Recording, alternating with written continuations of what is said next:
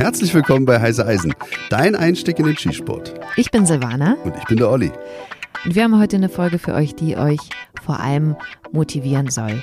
Es hat ja das Sportjahr begonnen. Ich weiß nicht, ob es in den anderen Landesverbänden auch so ist. Aber im Landesverband LV1 Berlin-Brandenburg, da sind jetzt die Wettkämpfe ausgeschrieben und Olli und ich haben uns ganz schön viel angemeldet. Am selben Abend sind wir noch reingegangen und haben uns natürlich die besten Plätze gesichert. Das darf man auch nicht vergessen. Das haben wir, glaube ich, noch nie gesagt, dass man als Sportschütze natürlich gerade bei halbautomatischen Waffen halt auch immer den Hülsenauswurf berücksichtigen muss oder den muss man im Hinterkopf behalten.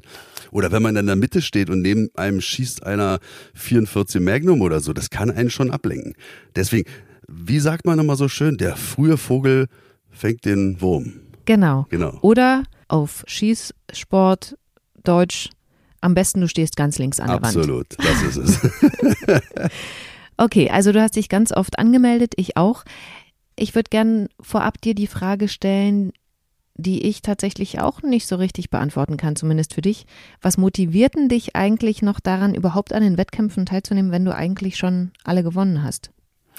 Beim Skisport hole ich mir die Motivation daraus, dass erstens A, meine Sportgeräte gut funktionieren und dass sich dieser Kauf, den ich da getätigt habe, dass sich das rentiert, dass sich das lohnt. Das gibt mir viel, das erfüllt mich mit Freude. Und natürlich, äh, dass sich das Training dann auch auszahlt. Also Anfang, am Anfang der Saison werden die Ergebnisse immer schlechter sein als am Ende der Saison. Das sollte sich so darstellen. Und dann ist es halt auch schön zu sehen, dass vielleicht auch eine Abweichung gegenüber dem vorherigen Sportjahr da ist. Und das ist meine Motivation. Also ich hole mir jetzt nicht die Motivation über Fame oder irgendwie sowas, dass mir einer sagt, ey, hast du toll gemacht oder mir auf die Schulter klopft. Außer du natürlich. Wenn du mich mit strahlenden Augen anlächelst und sagst, ja, hast du super gemacht, dann reicht mir das. Meine Motivation ist übrigens, weißt du das? Ich will mal besser sein als du. So. Das ist wirklich meine Motivation. Das mhm. gibt's doch gar nicht. Du spürst gar nicht den innerlichen Kampf, den wir nee. beide haben, den spür nur ich, ne? oh Gott. Aber oh, jetzt bist du aber ein bisschen ich, berührt. Nee, ich bin jetzt ganz schön schockiert. Ach echt? ja. Findest du das schlimm? Du willst mich schlagen? Du willst mich? Ich will dich besiegen. Was? Ist ja noch schlimmer. Nein, aber weißt du, weil du halt so gut bist. Und, und doch, und wenn man gegen jemanden gewinnt, der so gut ist, dann, das ist halt krass.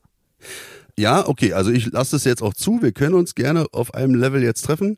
Äh, jetzt bist du schon ein paar Jahre dabei, werdet, haben wir ja schon mal gesagt, werdet am Anfang gewesen, dann hätte mich das schon sehr getroffen, dann hätte ich was anderes gemacht, dann hätte ich Minigolf. Findest vielleicht. du das anmaßend, dass ich, wenn du so lange dabei bist, dass ich denke, ah, ich kann besser sein als du? Ja, na klar, aber da ja. kommen wir in den Podcast oder da komme ich mit in meinem Gesprächsgast ja auch nochmal drauf zu sprechen. Dass halt, manchmal ist es ja so, dass da einer kommt und dem fällt es total leicht. Das zermürbt einen schon. Jetzt hast du schon gesagt, wir haben in der heutigen Folge einen Podcast-Gast. Auf den gehen wir gleich nochmal ein. Ich will vorher mal kurz auf das Training äh, zurückkommen, das du jetzt letztes Wochenende hattest. Ich war wegen meiner Frozen Shoulder mal wieder nicht dabei. Also Leute, falls ihr irgendwelche Tipps habt, die äh, dazu beitragen, dass man schneller wieder genießt, dann meldet euch gerne. Ich wollte gerne auf das Training äh, eingehen. Da waren ja ganz schön viele Leute aus der Heise Eisen Crew da. Was denkst du denn, ist denn deren Motivation? Ja, nach Monaten kam die heiße Eisencrew mal wieder zusammen. Schöner Moment. Dann guckt man halt auch mal in, so in die Runde und sieht halt die Leute, die man am Anfang so begleitet hat, die halt noch ihre ersten Schritte da in die Skisport-Thematik mit uns zusammen gewagt haben und die sind jetzt so routiniert schon mit ihren eigenen Sportgeräten stehen sie da vorne. Mhm. Und das ist halt deren Motivation, wenn sie mit ihren eigenen Sportgeräten da stehen und ganz routiniert trainieren können ich habe richtig die Freude in deren Augen gesehen und ja, irgendwie äh, war das echt schön. Dann hatte ich auch Ivo mal wieder getroffen, den äh, Kameraden da aus Folge 13 und 14. Wir haben uns auch eine ganze Weile nicht gesehen. Ich habe ihn fast nicht wiedererkannt. Wir standen zusammen an der Feuerlinie und ich habe so nach rechts geguckt und ich so, na, du bist du öfters hier? ich war ein bisschen eingeschüchtert, wie man ja von so einem Bodybuilder oftmals eingeschüchtert ist. Ach so, er ist jetzt Bodybuilder? Er ist Bodybuilder, ja. Ah. Also richtig Ochse jetzt. Also Und so, das ist halt schön. Und es ist auch ein guter Übergang zum Bodybuilding. Es ist einfach so, weil Bodybuilding ist für mich auch ganz speziell, was die Motivation betrifft. Wie kann Bodybuilder sich über Jahre lang motivieren, wenn er gar nicht sieht, wie sein Körper sich verändert? Weil wenn du in den Spiegel guckst, kriegst du das nicht mit. Du musst dich immer über die Aussagekraft anderer, unabhängiger Zeugen, wollte ich schon sagen, dann äh, motivieren lassen. Ganz, ganz schwierig. Kann man nicht mit so einem Maßband den Umfang messen einfach? Ja, aber das hat ja keine Aussagekraft, so. ob der Bizeps jetzt dicker ist als letztes Jahr, ob der dann sich auch von der Ästhetik dann auch verändert. Darum geht's ja beim Bodybuilding auch. Und ich glaube, Ivo hat gestern gedacht, dass ich halt äh, eine kleine homoerotische Ader jetzt verspüre, weil ich ihn immer wieder äh, äh gelobt habe, wie toll er doch von hinten noch aussieht. Also es war schon grenzwertig, seine Freundin war auch dabei. Aber ähm, das ist halt auch so eine Motivation, die äh, beim Kraftsport, glaube ich, äh, jeder Einzelne, der diesem Sport nachgeht, dann auch immer sieht, er muss sich einfach vor den Spiegel stellen und da holt er sich die Motivation raus. Was beim Skisport natürlich was ganz anderes ist. Da holst du es über die Ringe, die du erreichst. Ist es vielleicht zu viel gesagt, wenn ich sage, Ivo ist motiviert, seinen Körper zu zeigen? und wird deswegen am Wettkampf teilnehmen? Das, ist ja, das weiß ich jetzt nicht. Er hat sich gestern gar nicht dazu geäußert. Die anderen, die schon, er hat nämlich noch nicht seine eigene äh, WBK, Ah, kommt okay. jetzt erst in Kürze. Aber die anderen, die schon über eigene Sportgeräte verfügen, da geht's gerade richtig ab. Also IPSC, die Leute, die einen Sod haben, die sind immer voll in der Planung. Was mich immer ein bisschen unter Druck setzt, die wollen natürlich, dass ich da immer mitmache.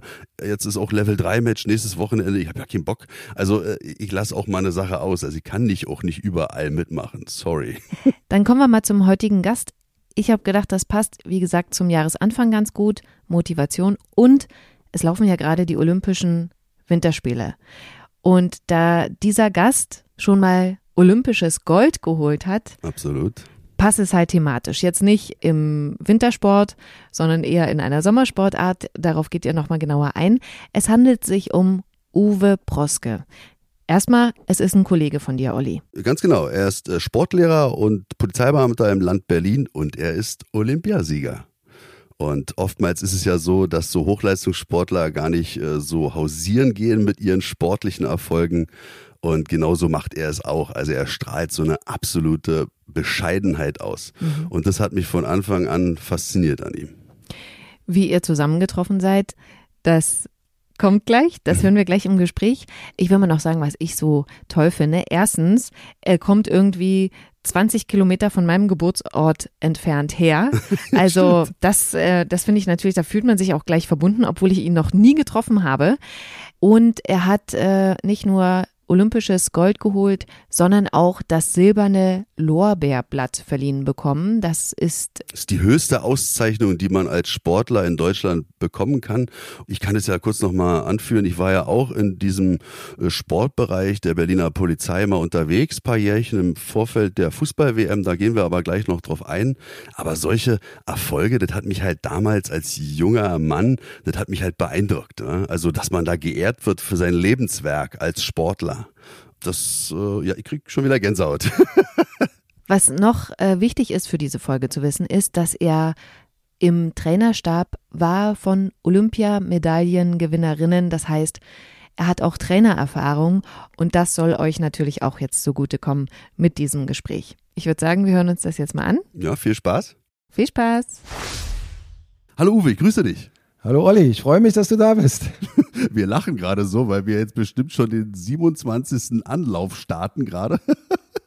Weil ihr wisst ja, liebe Zuhörer, die einleitenden Worte bei unserem Podcast sind oftmals, wenn wir äh, einen Protagonisten hier begrüßen dürfen. Erinnerst du dich noch, wie wir beide uns das erste Mal kennengelernt haben? Uwe, raus.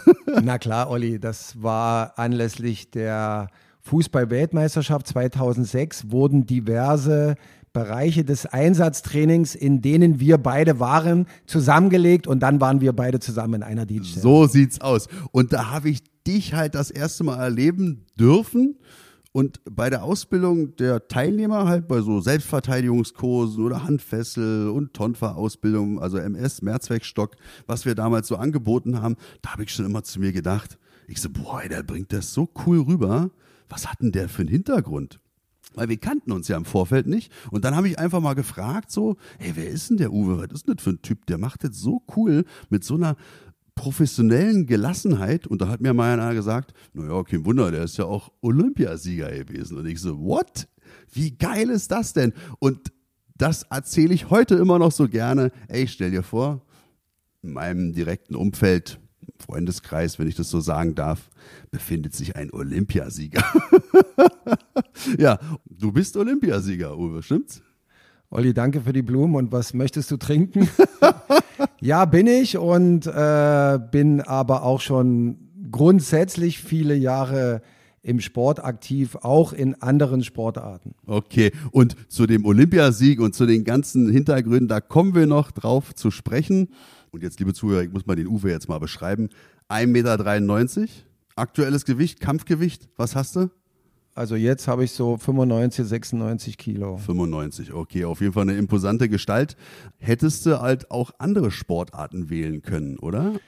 Also erstmal wäre ja auch Fußball mein Ding gewesen. Ich sehe, dass heute viele große, also über 1,90 Meter große und auch recht kräftige äh, Leute, wie zum Beispiel Haaland, ganz dicke da sind. Also man ist jetzt nicht automatisch langsamer oder weniger flink, wenn man groß ist. Man kann auch lange Schritte machen und lange grätschen. Also das wäre auch so ein Traum gewesen von mir. Aber dann war ich in der Leichtathletik erfolgreicher und da war ich eher im Laufbereich angesiedelt. Aber wenn ich äh, das heute so sehe, glaube ich, dass es eine gute Entscheidung war, zum Fechten zu wechseln, weil doch, wenn man die Leute, die da in den Laufdisziplinen vorne sind, sieht, dann sind das eher total dürre Typen, schlanke. Also das ist jetzt aus meiner Sicht eine gute Wahl gewesen, dann doch äh, zum Fechten zu gehen. Okay, aber ja, wir als Sportschützen, wir haben diese Probleme ja nicht. Klein, dick, groß, ja, wie auch immer, egal wie eure körperliche Konstitution ist, weil als Sportschütze kann man auch dann äh, sportliche Erfolge erzielen und genau das soll heute das Thema dieses Podcasts sein. Motivation, Mindset, wie bereite ich mich auf den Wettkampf vor, was muss ich dafür machen? Und du bist bestimmt auch als Trainer unterwegs, denke ich mal. Ja, so ist es, ja. Noch im Fechten und ich glaube, dass wir dich da ganz gut anzapfen können. Für mich ist Fechten D'Artagnan, Athos. Hat das irgendwas damit zu tun? Oder haben die ganz andere Geräte? Führten die damals ganz andere Geräte? Hattet überhaupt was damit zu tun mit den drei Musketieren? Kann man da Vergleiche ziehen? Oder sind diese verschiedenen Säbel, Degen, Florett ich bringe das alles immer komplett durcheinander. Kannst du uns da vielleicht mal einen kleinen Einblick geben? Und vielleicht jetzt auch noch eine Frage, jetzt drei Fragen in einem Satz. Ist das Fechten für dich ein Kampfsport? Also Fechten ist definitiv ein Kampfsport. Und natürlich hat das Fechten, das Sportfechten mit dem alten traditionellen Fechten, also sei es in der Schlacht oder sei es im Duell, was zu tun.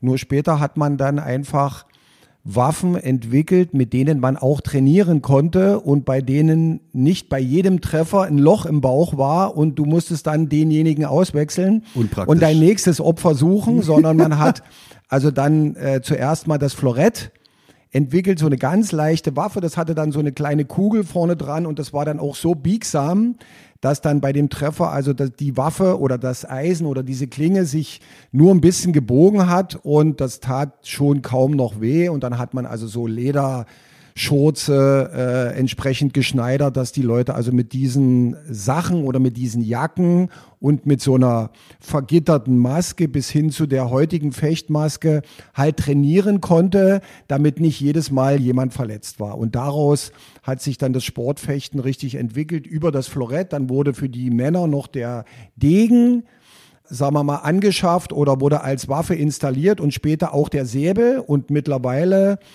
gibt es auch Degen für die Frauen. Das gab es, glaube ich, 1989 das erste Mal und irgendwann dann auch Säbel. Und wenn du mich jetzt ganz direkt fragst, dann würde ich sagen, am meisten mit dem altertümlichen Fechten zu tun hat der Säbel.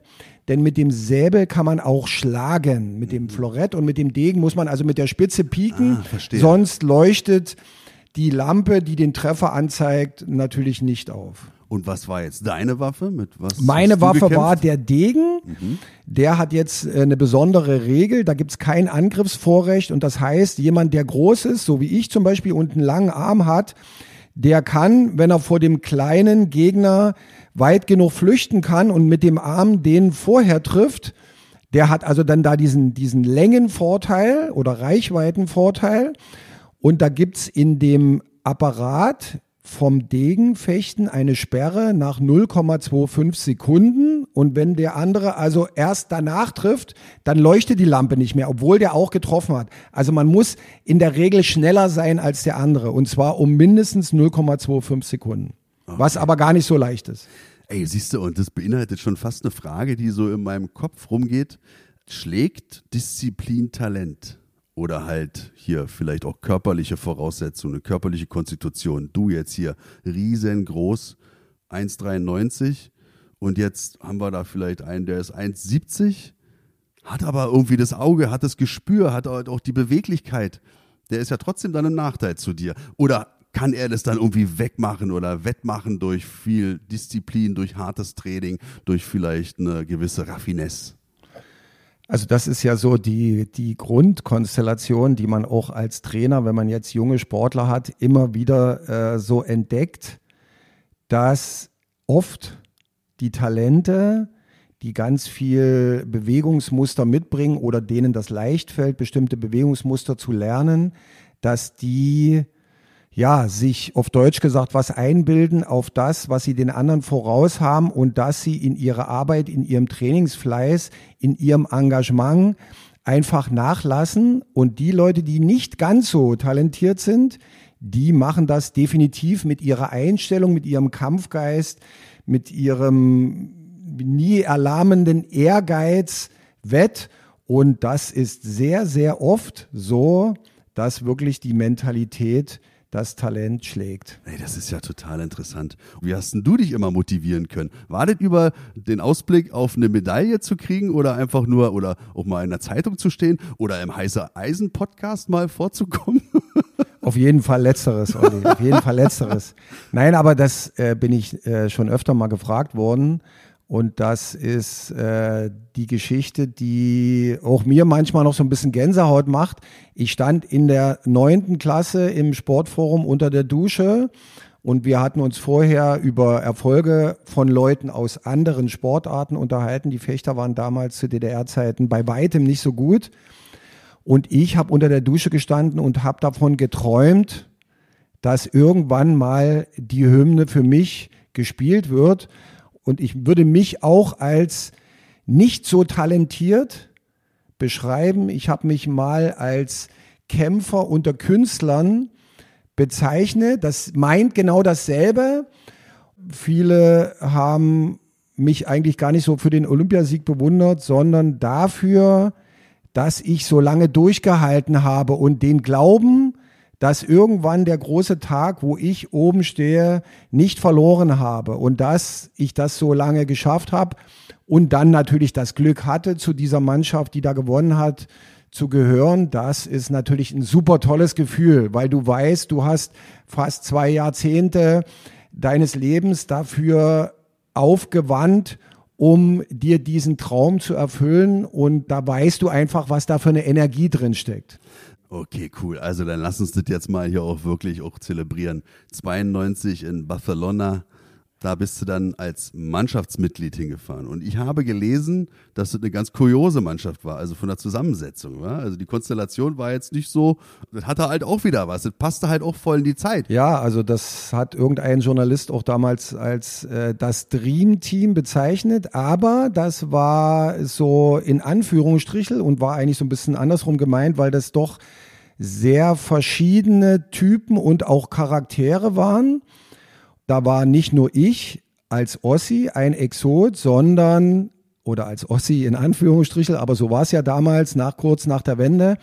Wir hatten einen Sportler, der aus Polen kam, der äh, zwei Jahre davor auch eingedeutscht wurde und ein Sportler, der aus Tallinn kam, also aus Estland, beziehungsweise der für die Sowjetunion vorher gestartet war.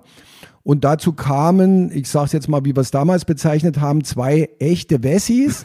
Also das waren, das waren jetzt fünf Leute, die 1988 für vier verschiedene Nationen bei den Olympischen Spielen am Start waren. Die waren dann auf einmal plötzlich in der gemeinsamen deutschen Mannschaft. Und da kannst du dir vorstellen, Das war schon nicht so einfach, die, sagen wir mal, unter einen Hut zu bringen, aber letzten Endes war klar, was wir wollten. Wir wollten dort eine Medaille holen und dem haben alle alles untergeordnet und von daher war es wieder kein großes Problem. Und ist für mich jetzt auch, ich krieg Gänsehaut. Und liebe Zuhörer, ihr wisst ja, der Olli kriegt oftmals Gänsehaut, wenn ihn was begeistert. Das ist doch für mich als Unbedarften, das ist der olympische Gedanke, oder?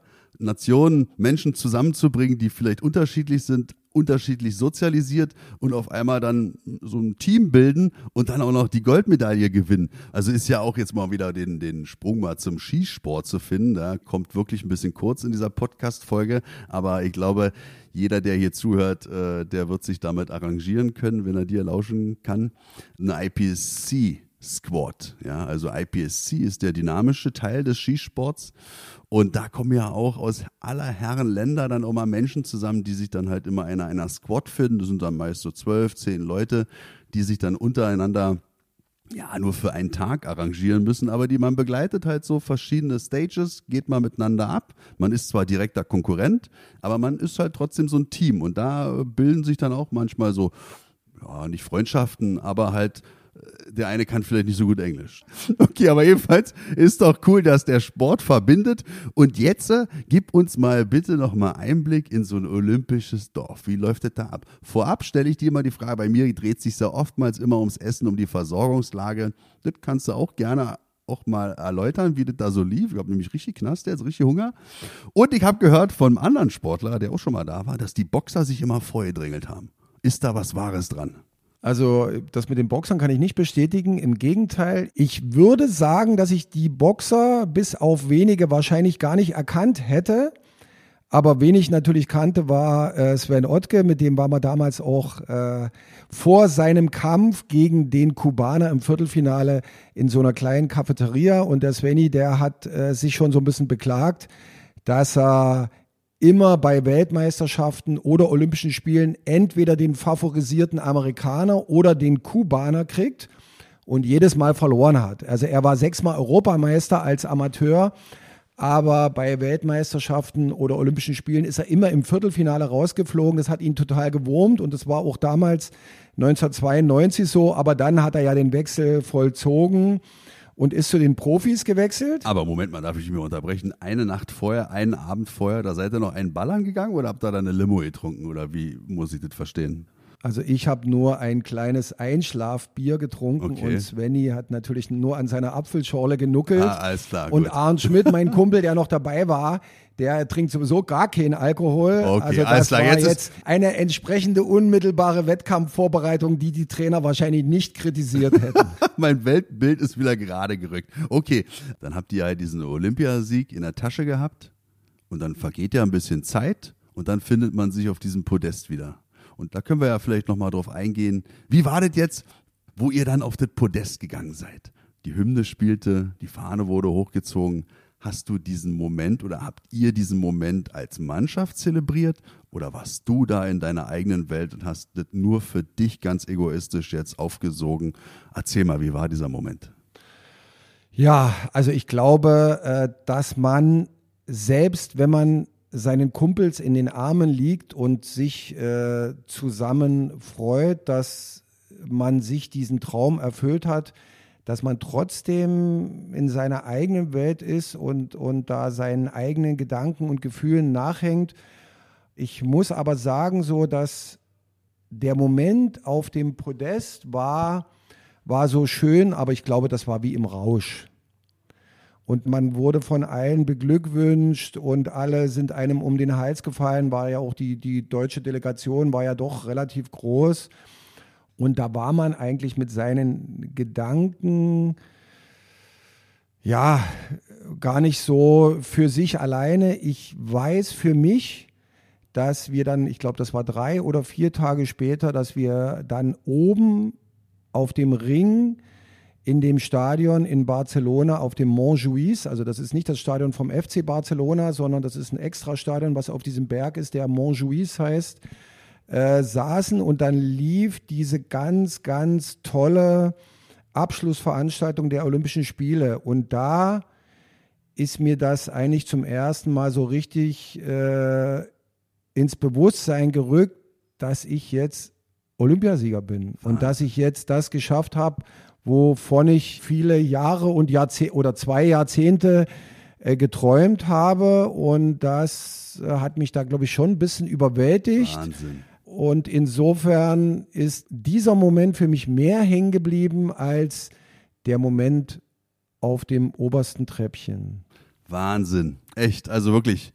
Ich bin jetzt richtig mit auf diesem Berg gerade gewesen, hab dich da in den Arm gehalten gerade. Also ich kann das echt, ich kann es nicht nachvollziehen, wenn ich jetzt sagen würde, ich kann das nachvollziehen, wäre es natürlich gelogen, weil ich weiß nicht, wie man sich da fühlt. Aber jeder hat bestimmt seine eigenen Momente mal erleben dürfen, wo er halt, ja, keine Ahnung, ganz besondere Momente, die halt sein Leben ausmachten, wenn du jetzt mal zurückblickst. Und da ist es halt für dich ziemlich einfach, wahrscheinlich diesen Olympiasieg anzuführen. Wo hängt denn die Medaille jetzt? Die äh, liegt in einer Schachtel und war eine ganze Weile lang im Keller verstaut. äh, jetzt ist sie ein bisschen nach oben in die Wohnung gerückt, weil ich es äh, ab und zu mal zeige. Also nach den Olympischen Spielen damals habe ich sie natürlich auch oft gezeigt, aber irgendwann habe ich sie dann einfach äh, mit anderen Utensilien im Keller verbannt. Dann hat meine Frau da so Kumpels äh, inspiriert, da so eine Art äh, kleines Regal zu machen. Und da stehen jetzt äh, viele Pokale und auch Utensilien von den Olympischen Spielen 88 und 92. Und dann liegt in so einer Kleinkiste auch die Medaille und ist jetzt nicht speziell irgendwo abgeschlossen, aber die hängt auch nicht so, dass ich sie jeden Tag sehen muss. Okay, gut. Also die trägst du nicht um wie so ein Rapper. Ich würde es so machen. Eine Sache habe ich noch. Unser Podcast richtet sich ja an die Sportschützen. Nun bist du kein Sportschütze, vielleicht wirst du es ja noch, ja. Also wenn du mal Bock hast, kannst du gerne bei uns mal mitkommen. Aber du als Trainer, du als erfolgreicher, erfahrener Sportler, was kannst du unseren Zuhörern, die ja Sportschützen sind, sagen, mit auf den Weg geben? Jetzt steht ja das Sportjahr 2022 vor der Tür und die Wettkämpfe fangen jetzt so an. Sollen die jetzt schon anfangen zu trainieren oder bis auf den letzten Drücker dann warten, dass wir nochmal das Thema Mindset, Motivation jetzt nochmal zum Ende dann aufbringen? Was hast du für einen Tipp für die Zuhörer? Also da gibt es ja äh, viele Sprüche, die die Trainer, und ich bin jetzt schon eine ganze Weile Trainer, natürlich immer anbringen. Und unsere Trainer haben einfach immer früher gesagt, es ist alles eine Frage der Einstellung. Ja, und das ist eigentlich auch wirklich ganz wichtig, wenn man so besondere Persönlichkeiten sieht. Äh, für mich ist da auch Boris Becker eine wirkliche Kämpfernatur, den ich früher immer so ein bisschen unterschätzt habe. Aber er ist eben ein Beispiel von diesen Leuten, die positiv verrückt sind. Und ich war auch so ein Typ. Und wenn man 20 Jahre den Glauben daran, dass man irgendwann mal oben steht, nicht verliert, dann muss man ein bisschen bekloppt sein und muss dieser Sache mit der ganzen Leidenschaft, die man hat, nachgehen. Denn es gibt noch einen anderen Spruch und der lautet, normale, in Anführungsstrichen natürlich, normale Menschen bringen auch nur normale Leistungen. Und wenn man das nicht lebt, und äh, irgendwie auch verkörpert, dann wird einem, davon bin ich überzeugt, das letzte Quäntchen, was man vielleicht auf der Leiter noch erklimmen könnte, möglicherweise versagt bleiben. Und deswegen kann ich nur sagen, Jungs und Mädels, lebt eure Leidenschaft, lebt euren Sport. Wer weiß, dass er alles gegeben hat, der, und das sage ich meinen Sportlern auch oft, der darf auch verlieren. Wer kämpft, der kann verlieren. Aber wer eben nicht alles gegeben hat, auch im Vorfeld nicht, der muss sich nicht wundern, dass andere, die mehr getan haben, ihnen den Rang ablaufen und sie schlagen oder besiegen. Also von nichts kommt nichts. Natürlich muss es immer irgendwo mit Verstand sein, auch das Training. Und da muss man auch berücksichtigen, dass auch so Leistung bringen so ein gewisser Wechsel von Spannung und Entspannung ist. Aber heute ist mir die Phase der Spannung und auch die Phase des Durchhaltens, des vielleicht mal die Arschbacken zusammenkneifens oft zu kurz. Und da bin ich auch permanent dabei, meine Sportler, die ich habe, äh, in diese Richtung zu bewegen, damit sie einfach äh, lernen, dass sie alles, was sie haben, aus sich rausholen müssen. Und das können sie nicht nur beim Wettkampf, wenn sie es nicht vorher geübt haben. Uwe, vielen Dank auch für diese abschließenden Worte. Das war sehr motivierend. Ich freue mich auf das nächste Training. Ich bin dir zu Dank verpflichtet. Vielen Dank, dass ich hier sein durfte und wir dich im Podcast begrüßen durften. Kann dir nur sagen, bleib so wie du bist. Dummer Spruch eigentlich. Bleib Olympiasieger und ich kann mich weiterhin mit dir als Olympiasieger schmücken, den ich kenne. Vielen Dank, Uwe. Mach's gut. Olli, es war mir eine Ehre und für dich eine Freude. Ciao.